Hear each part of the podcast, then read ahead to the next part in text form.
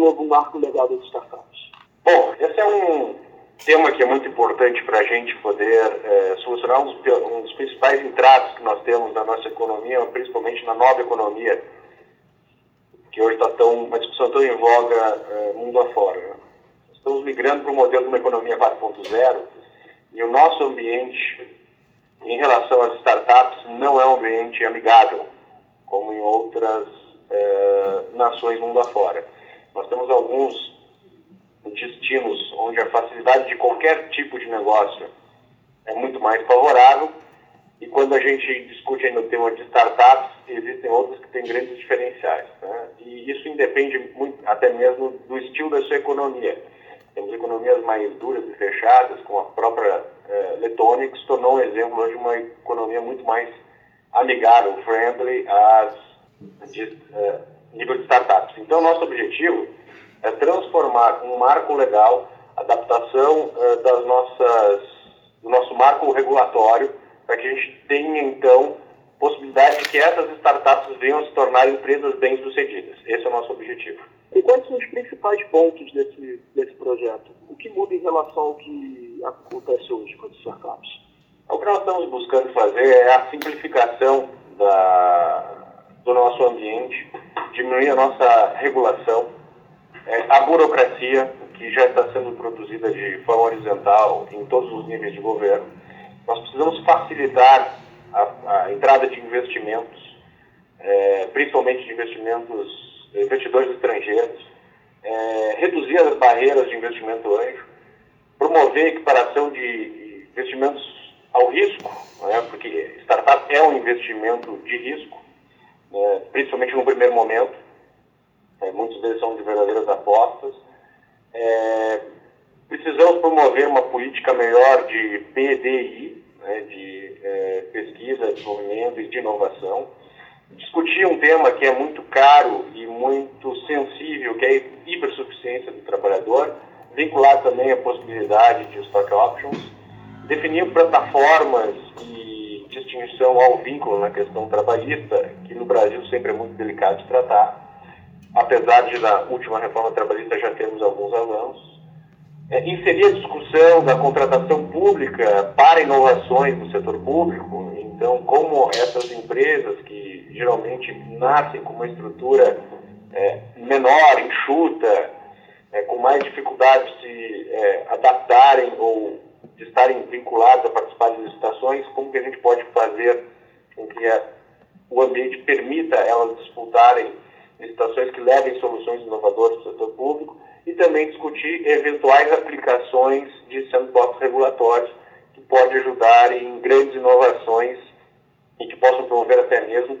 modelos de negócios disruptivos e altamente inovadores, gerando grande valor e impacto à sociedade. Esses são os principais pontos que nós viemos debatendo até aqui. Nós já estamos é, num processo bem avançado na discussão desse marco dentro do Ministério da Economia e, obviamente, que assim que avançarmos dentro das discussões nos outros aspectos de governo, é, nós fizemos esse trabalho em conjunto com o INCETIC, com o Ministério das Ciências, Tecnologias, é, Inovações e da Comunicação, para que a gente possa, então, a partir daí, apresentar ao Congresso termos, então, é, dentro do, dessa casa que é soberana, eventuais adaptações, se for entender, se for dessa forma entendido, ou seguir com ele na íntegra para que a gente possa ter, em um breve espaço de tempo, um, um marco legal, um framework que seja favorável, então, ao desenvolvimento desse mundo que tem trazido é, grandes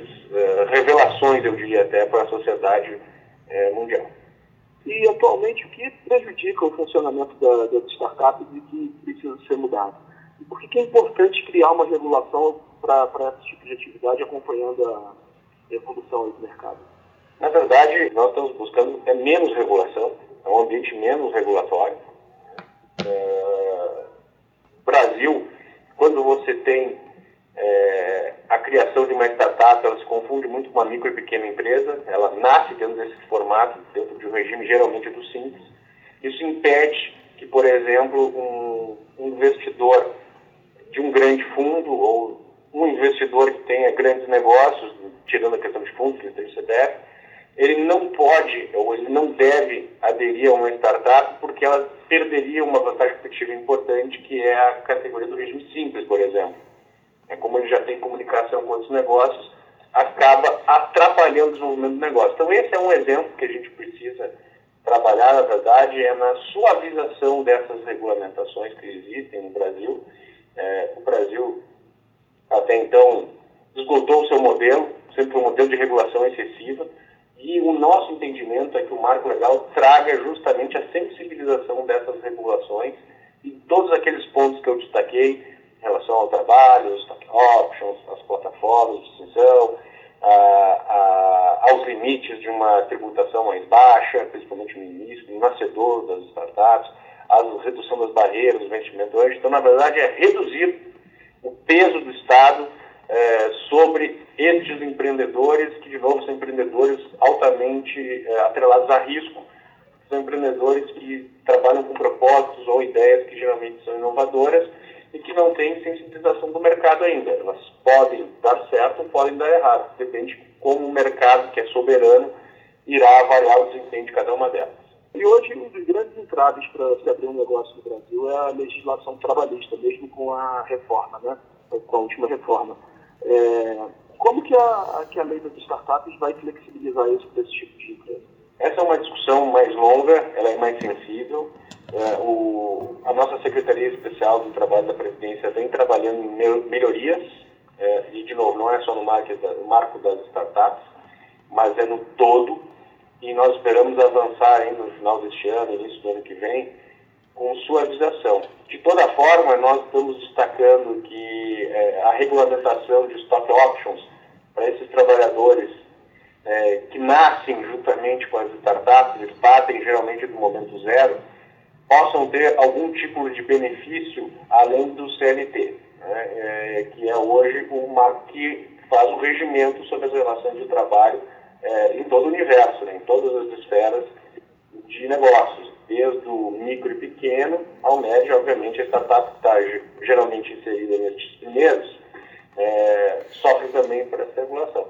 A gente acredita que a, o marco, em avançando junto com esse trabalho desenvolvido pelo, pela Secretaria Especial do Trabalho e Previdência, possa trazer a suavização também é, de algumas questões delicadas que têm uma característica muito diferenciada os demais, que são pessoas que trabalham muito envolvidas com propósitos e com, de novo, impactos que são gerados para a sociedade, e isso também acaba, como um movimento natural, levando a mais, é, é, podemos chamar de é, comprometimento, né?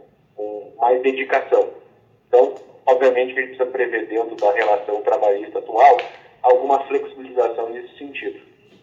E como, é, como que o governo pretende estimular a criação das novas startups, além das medidas que já foram citadas?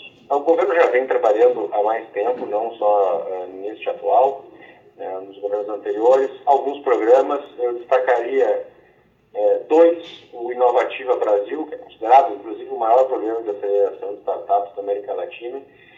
Ele cumpre ciclos por semestre de é, cerca de 130 startups, então, duas vezes ao ano. Tem edições com duração de quatro meses. Então, uma ideia, se envolve cerca de 600 mentores voluntários, que são entre eles executivos, investidores anjos, empreendedores de sucesso, ou seja, pessoas que já passaram por esse processo e que têm com a sua experiência a contribuir, mas é, dentro de um universo que a gente considera já com mais de 10 mil projetos. Né? É, quantidade de startups no Brasil hoje, para a gente estar tá tendo uma ideia do universo, são mais ou menos 12 mil startups, né? é, distribuídas em 566 cidades, segundo a Associação Brasileira de Startups. É, além disso, tem um outro programa, né? esse, esse, trabalho é feito muito em conjunto com o SEBRAE e com o CERT, né? porque, de novo, como existe uma relação entre o micro e o pequeno, o SEBRAE é o grande especialista, tem o grande know-how e é o profundo entendedor desse público, e a execução, sim, é, do CERT, desse trabalho também na coordenação, é, que é, é, a Fundação de Centros de Referência em Tecnologias Inovadoras, né? é reconhecido, inclusive, mundialmente. É, é, em relação a um outro programa que eu acho importante destacar, que é o Startout, é, são empresas que são, é, através de missões promovidas no exterior, buscam a sua internacionalização. Então, elas até então não haviam contato com o exterior e a partir do acompanhamento do, do nosso grupo de trabalho, da Subsecretaria de Inovação, é, tem a oportunidade de conhecer novos mercados, novas tecnologias, novas metodologias de gestão, o que, ao nosso ver, é o mais importante, para que voltem é, dentro de um processo de escalonamento de produtividade e de resultados dos seus negócios. Então, esses dois são iniciativas muito bem sucedidas, em que a gente deve ampliá-las e tornar, por que não, um maior é, movimento de desenvolvimento de startups do mundo. Né? Quem sabe daqui a quatro anos a gente possa estar dando uma nova entrevista e alcançando e comemorando esses objetivos. Como a MP da Liberdade, que foi aprovada recentemente, ajuda as startups, na sua opinião? É, ela, ela, talvez tenha sido uma das conquistas mais importantes, a MP, a MP da Liberdade Econômica, nesse início de governo, porque ele favorece em muito os empreendedores. Né? Vamos pegar um, um, caso de é, a diminuição da burocracia ou da presença do Estado em relação aos negócios, e a gente sempre destaca isso, aos de baixo risco, antes que sofram críticas, né? que é a questão do Estado ter tempo para se manifestar, ou seja, ele não pode deixar de dar uma resposta eterna às demandas que são feitas dentro dos processos regulatórios normais, mas que por baixa eficiência até é, os governos anteriores, pelo menos, nós não conseguíamos ter é, prazos fossem aceitáveis, isso atrasava a vida do, do empreendedor, e a lei da liberdade é, econômica veio dentro desse sentido de tirar o peso do Estado, a burocracia, de, o Estado tem que aumentar a sua eficiência para atender o cidadão, isso certamente para aqueles empreendedores em fase inicial, que é o caso das startups, que têm menos estrutura para lidar com esta máquina, possam então ter mais liberdade, possam ter mais, uma condição melhor para poder então começar o seu negócio e se dedicar ao que importa, é, que é a criar melhores produtos, melhores serviços, criar novas leituras de mercado ou, quem sabe, criar novas oportunidades de mercado, além de atender os desejos. Eles não têm que ficar